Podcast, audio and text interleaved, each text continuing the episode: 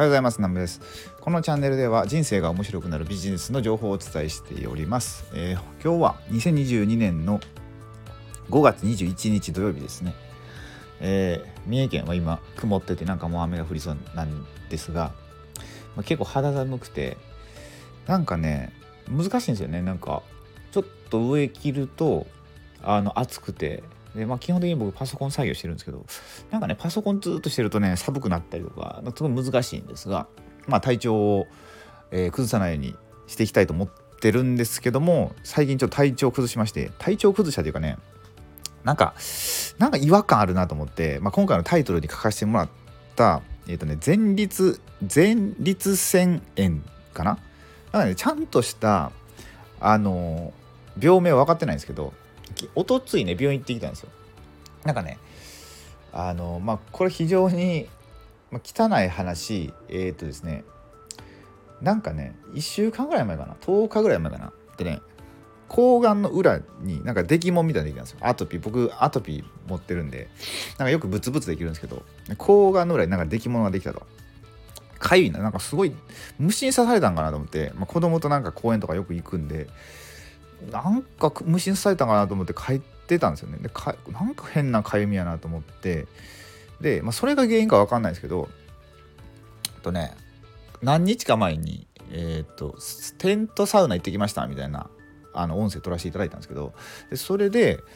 えっ、とその時にまあ車で乗せてってもらったんですけど帰りの車結構まあ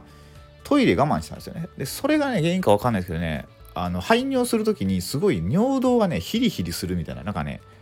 痛いんですよ。あのおしっこしてる間すごいなんかヒリヒリして痛くてすごいストレスでうわこれ何と思っててなんか変な病気だったんかなと思ってたんですよね。で妻にも喋っててなんか変やわって言ってでなんかねこれ症状調べたらあの性病じゃないのかみたいな話になってもうあらぬ疑いをねかけられて妻に「いやいやいやそんな覚えないしな」みたいな。でこれ何なんやろと思って。まあとりあえず病院ね行くの怖かったんですよ。病院はねちょっと僕はねこの下腹部系はねあれなんですよね。えっとね何て言ったらいいかな。前ね5年ぐらい前かな。あの一度えー、っとですね僕すごい腰が腰じゃないな。背中と、まあ、左側なんですけど背中と腰と首とあとまあうんまあ、それぐらいかな。がすんごい痛くなってでいろんな計算したんですよ。もういろんな病気病院行ってで美容師しててまあ多分それになったと思うんですけどでいろんな MRI とか、まあ、いろんな検査したんですよね。そしたらえっ、ー、とねバテージンってね腎臓がまあ2つ本来2つあるんですけどそれが1個に合体してるっていうまあ1000人か2000人に1人ぐらいの病気なのかな？でまあそれで多分先天性のもんやろみたいなのがあったんですけどでそれであの尿の通りが悪いから痛いんじゃないかみたいなことになったんですよ。でそれでえー、っとですねどうするかって言われたんですけど一回管入れてみるかってなったんですけどその管入れる時がなんとですねこの僕のあのねまああの陰部あるじゃないですか、まあ、竿から。あのあ尿えなんていうのやろこの穴。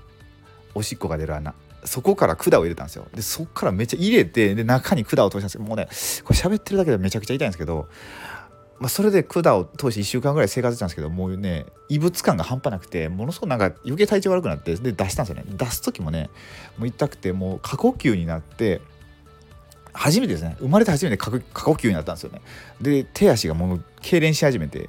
それぐらい痛かったんですよね。もう麻酔とかなくて。もう 本当にこのこの先生僕に恨みあるんかみたいな感じだったんですよね。でそれでですね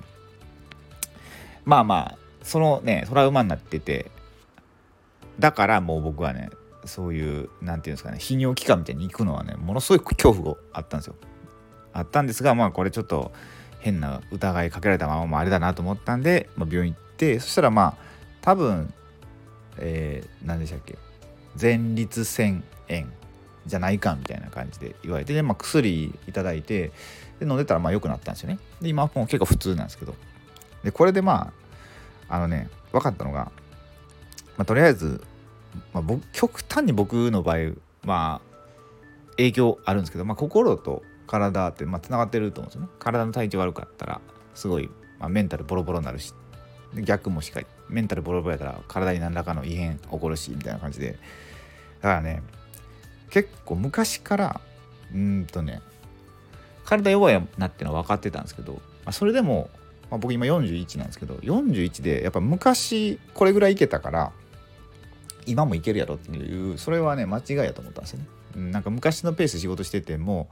やっぱ今の体ってまあ結構弱ってるなっていうのがあったんでもうちょっといたわりながらある程度こう自分のライフうんとねワークスタイルっていうのをなんかもうちょっと変えていかないといけないなっていうのはすごい感じたのでで皆さんもなんか何年か前はこんな感じで仕事してたからまたいけるかなっていう風にして、まあ、結構こう残業とかそういうもので、まあ、家に仕事持って帰ってやったりとかされる方多いと思うんですけど結構ねうんまあ知らない間にけ体ってねあのボロボロになってるってのはすごい痛感したんですよね。そうだからすごいあもっと健康に気をつけようと思ってであこれ喋り出すとちょっと長くなるんですけどまあ人それぞれ体の気質みたいなのが違ってで僕感受性とかなんかいろんな強いんですよね。だから極端に例えば